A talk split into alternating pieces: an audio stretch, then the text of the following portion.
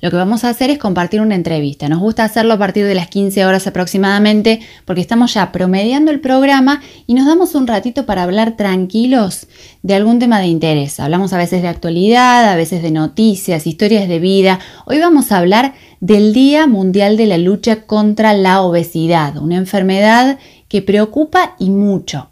Es por eso que ya estamos en línea con el doctor Julio Sierra, a quien le damos las buenas tardes y la bienvenida a nuestro programa. Doctor, ¿cómo le va? Hola, buenas tardes, Laura. Gracias por llamar. Bueno, efectivamente, eh, hoy se celebra el Día Mundial de Lucha contra la Obesidad. Es un día que determinó la Organización Mundial de la Salud eh, a manera de concientizar a la población mundial sobre este problema de salud pública que es la obesidad y que la verdad es que se ha transformado en un problema gravísimo, uno de los peores problemas de salud pública en el mundo entero. Y bueno, la Organización Mundial de la Salud, en, estos casos de enfermedades o de problemas de salud pública de impacto global, eh, celebra siempre un día al año para concientizar eh, a la población. En este caso, bueno, se ha decidido que sea el 4 de marzo y bueno, a raíz de eso es que estamos justamente hablando del tema. ¿Cuál es el, punto en el que pasamos de un exceso de peso a una obesidad? ¿Cómo se diagnostica esto? Bueno, en primer lugar, es importante que toda la población tome conciencia de la gravedad que significa el sobrepeso o la obesidad. Hay, hay como un eh, como una idea general de la población en que eh, de que no es, de que obeso es solamente el obeso mórbido, cuando en realidad obesidad es eh, no necesariamente un obeso mórbido, sino una persona que ya tiene un sobrepeso importante. El, el problema del sobrepeso eh, en todo el mundo es un problema que eh, se vincula con más de 200 patologías comúnmente llamadas patologías separadas de la obesidad, como por ejemplo la hipertensión arterial, la diabetes, la, la hipercolesterolemia, los problemas cardiovasculares generales. Bueno, hay casi 200 enfermedades que se vinculan con el sobrepeso y hay 6 de cada 10 personas tienen sobrepeso.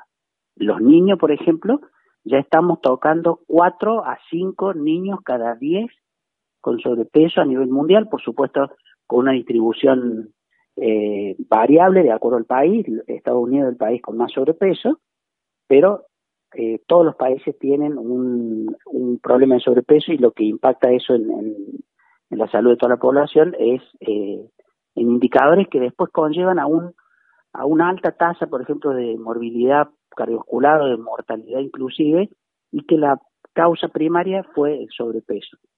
Por eso es que es tan importante eh, tener en cuenta en los chicos, sobre todo, eh, el índice de masa corporal, que es lo que vos me preguntabas, cuando eh, uno tiene un leve sobrepeso y cuando pasa a ser ya un problema de salud. Eso se, es muy fácil para todas las personas poder saber esto, teniendo en cuenta el índice de masa corporal. El índice de masa corporal lo podemos sacar cualquiera, teniendo la talla y el peso de una persona. Eh, se hace una simple eh, división, una fracción, la, el peso del paciente sobre la altura al cuadrado. Si uno saca esa cuenta, nos va a dar un número, y si ese número supera los 25, el valor de 25 ya tiene un sobrepeso. Si ya supera eh, los 28, 29, ya estamos hablando de un sobrepeso problemático, ya una obesidad, y bueno, por supuesto ya cuando supera los 35 estamos hablando de una obesidad grave. De cualquier manera, eh, sirve como, como un dato global, como un parámetro grosero, digamos así, para que cada uno en su casa casi jugando, vaya tomando en cuenta cuál es su índice de masa corporal y eh, tome conciencia de su peso. Claro, porque a veces parece que fuera una cuestión más estética o de no aceptación del propio cuerpo. Bueno, hoy por hoy se hablan muchas cosas, pero con esa excusa, entre comillas, nos dejamos estar a veces, ¿no? Bueno, eh, hay, como siempre, en, en, estos temas de salud pública se mezclan algunas cosas. La el problema de, la estética es un problema, yo diría, eh, de moda, digamos. Podría ser que estuviese de moda eh, considerar como, como dentro de los grupos de lindos a las personas obesas. Bueno, en ese caso estaríamos frente a un problema de salud pública igual, porque la obesidad sigue siendo un problema de salud pública. el problema, el impacto que tiene hoy la imagen de las personas, bueno, por supuesto que incide eh, en otro sentido sobre la persona, sobre la autoestima, sobre la discriminación y, otros temas que hacen a lo, a lo social, pero que no, eh, digamos, que no nos solucionan ni nos agrava el problema de la obesidad, sino que suma otro conflicto social. La obesidad es un problema de conducta, de conducta que tenemos todos, de conducta alimentaria. Eh, tengamos en cuenta que el ser humano, eh, desde el año 45 aproximadamente, que se empezaron a, a tomar como, como indicadores de salud la, la talla y el peso, eh, prácticamente ha triplicado la población de obesidad en el mundo y ha eh, sumado en promedio 6 kilos más en las personas. O sea, las personas eh, hace 50 años atrás, 60 años atrás, pesaban 6 kilos menos. Claro. Eh, de acuerdo a su talla, de acuerdo a la edad, en, promedio. Con lo cual, esto tiene que llamar la atención sobre el tipo de alimento que estamos consumiendo, que siempre es una dieta alta en grasas y alta en azúcar, en hidrato de carbono, una, una, una disponibilidad enorme de medicamentos a pesar de la situación socioeconómica que estamos viviendo, la disponibilidad de medicamentos almacenados, de medicamentos, de, perdón, de alimentos almacenados o envasados, es una, es, enorme. Uno, eh, si uno se pone a pensar eh, primitivamente, el ser humano tenía que buscar el alimento en la naturaleza caminar, buscar los frutos, buscar las verduras, buscar eh, la carne, los huevos, es decir, se tenía que mover en la naturaleza para buscar alimentos. Y ahora entra a un supermercado y tiene un paquete de polenta en la mano por un, digamos, por un dinero que puede, que puede disponer y por lo tanto el consumo de calorías se hace enorme y con mucha disponibilidad y eso nos lleva a una conducta alimenticia que, que termina en este, en este problema de obesidad que es sumamente grave, y sobre todo cuando afecta a los niños, ¿no? ¿Y comemos mucho o comemos mal? Las dos cosas. Muy eh, mal, muy mal, porque las proporciones entre proteínas, grasa y hidrato de carbono están distorsionadas, precisamente porque el mercado necesita que consumamos de esa manera. Ese, eso es un, uno de, uno de los conflictos del consumismo en el rubro alimenticio. Y eh, por otro lado, consumimos muchísimo más de lo que necesitamos. Por ejemplo, si uno come una comida rápida, eh, como una hamburguesa con papas, eh, y uno cuenta eh, la cantidad de calorías y, y, lo distribuye en grasa, hidrato de carbono y proteína, tenemos prácticamente una comida que nos duraría normalmente dos días y sin embargo nadie come una hamburguesa con papa y después está dos días sin comer. Por lo tanto, se está comiendo de más, muchísimo más de lo normal y además muy mal. Eh, por lo tanto, la, idea de estos días de, de, concientización es pensar un poquito, justamente reflexionar y tratar de volver a una alimentación un poco más natural, más sana, mm, menos procesada, menos eh, con harinas que no sean refinadas, con azúcares que no sean refinados, incorporar verduras, así volver un poco a la comida eh, tradicional de hace 50, 60 años, que era una comida, digamos, que el organismo necesitaba mucho más gasto para, para metabolizarla, una comida con menos conservantes, y que cuando mm, nuestro, estoy pensando, lo escucho y pensaba en la cuestión económica, que hay gente que dirá no puedo, pero también en otras épocas, nuestros abuelos, por ejemplo, si habían tenido un gran almuerzo este, al mediodía, a la noche se tomaban una sopa. Eh, no, no se volvían a comer este pan y otro tipo de cosas. No, no todo pasa por la cuestión económica, que sin duda influye, pero, mm, pero se puede ir buscando alternativas. Exactamente eh, desgraciadamente la, el impacto económico en la población también incide sobre esto porque la comida de baja calidad generalmente tiene un alto contenido en hidrato de carbono, eh, un, bajo contenido en fibra, es verdad.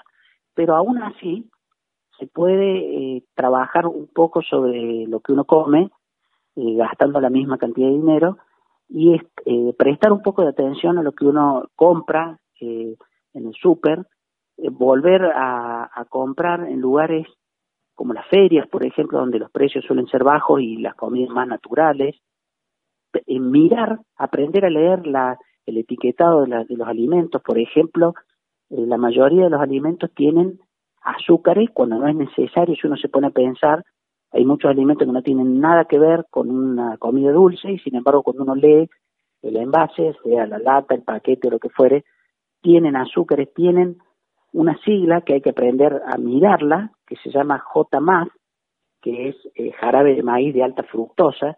Esto es importante que la población sepa, porque se lo está comiendo, que es un azúcar extremadamente nocivo para el organismo y que produce una, casi yo diría una, tiene un poder adictivo sobre lo dulce. Y, y bueno, eh, el, consumo de este, de este, se, utiliza para mejorar la, el sabor, la aceptabilidad el gusto de los alimentos, uno lo consume sin, sin darse cuenta, por supuesto, y esto genera el depósito de grasa permanente, de manera permanente, son depósitos que van aumentando y cuando uno toma conciencia, los depósitos de grasa, sobre todo los intra, no, no tanto la grasa que nos vemos, el rollito, sino el depósito de grasa intraabdominal, es decir, el que está entre las vísceras. Y lo que usted hablaba del colesterol y todo este tipo de cosas que no se ven hasta que no explotan por algún lado. Exactamente, y bueno, eso eh, es el consumo, entre otros, de este tipo de sustancias, pero, pero quiero hacer hincapié en el J más jarabe de maíz de alta fructosa porque es un elemento muy nocivo que está, si uno se pone a, mirar, en casi todos los alimentos que uno compra envasados, está este producto. Así que eh, uno tiene que aprender también a mirar lo que uno come, eh, leer un poquito la etiqueta y bueno, incorporar de a poco eh, una comida más sana, más natural, más, más verduras, más frutas, eh, algo que no sea tan procesado ni tan este ni con tanto conservante y, estos productos que son tan nocivos, ¿no? Bien. Doctor, por último, ¿cómo hacemos eh, o qué consejo nos podría dar para los chicos y adolescentes? Que uno tiene que decir, bueno, déjalos que coman, están creciendo y después a lo mejor están mucho tiempo en la compu eh, y esto se empieza a ver y a sentir también y ya crecen con eh, esa forma de alimentarse que no es la adecuada. Bueno, eh, es lo más importante, como en todo, eh, la acción que tengamos sobre la población infantil y, bueno, el adolescente, que el adolescente ya es un poco tarde para actuar, hay que actuar en el niño, en el niño desde que, desde los, desde los eh, seis meses de vida que uno empieza a alimentarlo con alimentos semisólidos, es cuando uno tiene que pensar en el peso del niño. Siempre remarcamos eso en, en pediatría, es fundamental la comida, el niño es comida, el niño va a creer, cada kilo que aumenta el niño es lo que consume, lo que come. Por lo tanto, bueno, siempre desde la alimentación con la leche materna hasta la incorporación de los alimentos semisólidos, después los sólidos, siempre pensar en esto, pensar en el alimento natural, no en la cajita eh, de alimento procesado que nos gusta darle a los chicos porque es más fácil, pensar siempre no en lo dulce que el niño si uno lo mira rápidamente uno le da una, por ejemplo, un bebé le da una cucharadita de helado y el bebé comienza a saltar de alegría porque quiere lo dulce. Si uno eh, toma conciencia de esto, eh, uno empieza a actuar en el alimento antes de que el niño tenga un sobrepeso. Lamentablemente, la vida actual eh, no, no permite que el niño lleve una actividad física como era hace 30, 40, 50 años, porque lamentablemente nos, digamos, no tenemos la posibilidad de que el niño salga tanto al mundo exterior y sí la tecnología también hace que el, ser humano en general esté mucho más adentro. Pero sí se puede actuar mm, relativamente haciendo que el niño tenga una actividad física programada y por supuesto incorporando siempre un alimento sano. No es necesario darle, por ejemplo, bebidas azucaradas a un niño ninguna bebida azucarada, ninguna, mucho menos con edulcorante. Tiene que tomar agua, eh, tiene que tomar un jugo de frutas exprimido, si se puede, y si no agua, parece mentira, y lo vemos como un, como uno dice, ¿cómo le voy a dar agua? Y resulta que el niño, el 60% de su cuerpo es agua. Y bueno, ¿qué otra cosa le vamos a dar que agua? O leche materna. Eh, o, o, si uno le da la leche, leche, y no un alimento lácteo azucarado que ya viene con un montón de conservantes y demás que hacen que, claro, el niño se toma un litro o un litro y medio de este alimento lácteo, que uno lo lee y es un alimento a base láctea, eh, lleno de, conservantes, de azúcar, de hidrato de carbono que son este, indeseables. Y uno le da eso creyendo que lo está alimentando y en realidad está haciendo un daño. Tiene que tomar agua, tiene que comer fruta, tiene que comer verdura, tiene que comer carne, huevos, legumbres. Y parece mentira, uno dice, ¿cómo le voy a dar al niño garbanzos? Por supuesto que se tiene que dar garbanzos, para eso tenemos antropológicamente muelas planas que son para moler granos.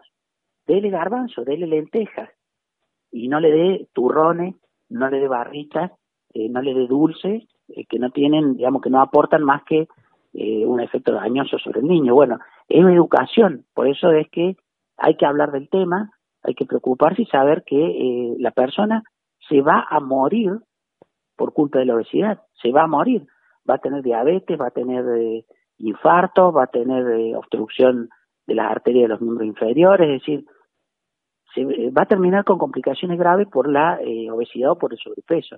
Hay que hablar del tema y actuar desde que el niño nace. Doctor, le agradecemos mucho este tiempo que nos ha brindado para la radio. Ha sido muy, muy claro. No, al contrario. Muchas gracias a ustedes por preocuparse y bueno, siempre a disposición para cualquier tema de salud pública que podamos dar una mano. Así pasó por Tardes Únicas el doctor Julio Sierra, con él hablamos sobre el Día Mundial de la Lucha contra la Obesidad. Todos necesitamos de todos es el lema que tiene este año la campaña de la Organización Mundial de la Salud y desde Radio Única Punilla ponemos nuestro granito de arena.